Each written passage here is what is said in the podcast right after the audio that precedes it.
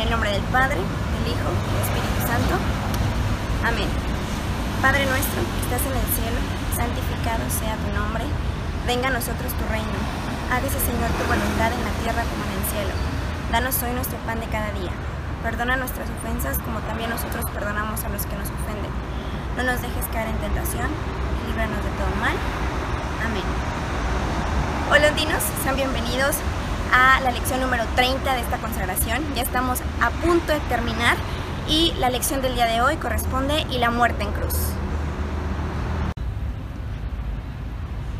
Vamos a meditar la siguiente cita bíblica que es Juan 19, versículo 16 al 18.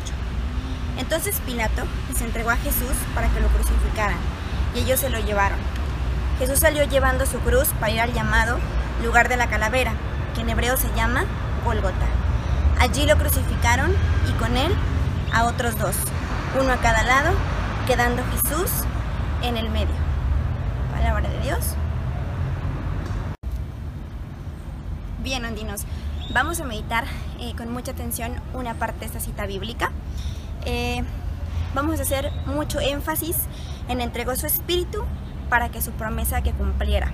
Este tema y muerte de cruz tenemos que tomar en cuenta el sacrificio tan grande que hizo nuestro amigo para otorgarnos la salvación, pero sobre todo para entender un poquito mejor del por qué la cruz es tan importante para nosotros los católicos.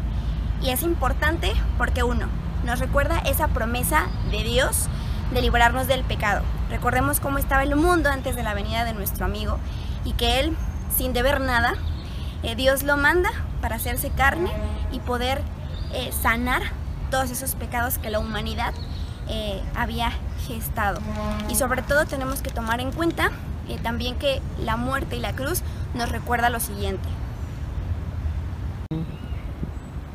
Y entonces, ¿qué nos recuerda a la cruz a nosotros los católicos? Número uno, que nuestro amigo nos limpió de los pecados con su sangre. Dos, fue solidario para reconciliarnos con Dios. Tres, nos libra de la muerte y del pecado, asimismo de poder del diablo y del infierno. Pero sobre todo tenemos que recordar que es un pacto y una muestra de que Dios nos ama y que nos lo hace ver a través de Jesús.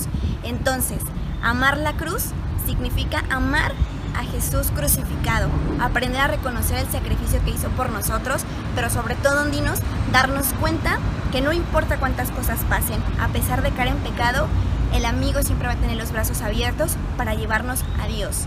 Entonces, debemos acordarnos que debemos confiar en Él para entregarle nuestro corazón y sobre todo defender ese sacrificio tan grande que nos demuestra su imagen en la cruz, que es una promesa de que va a resucitar y que obviamente resucitó y hoy está entre nosotros.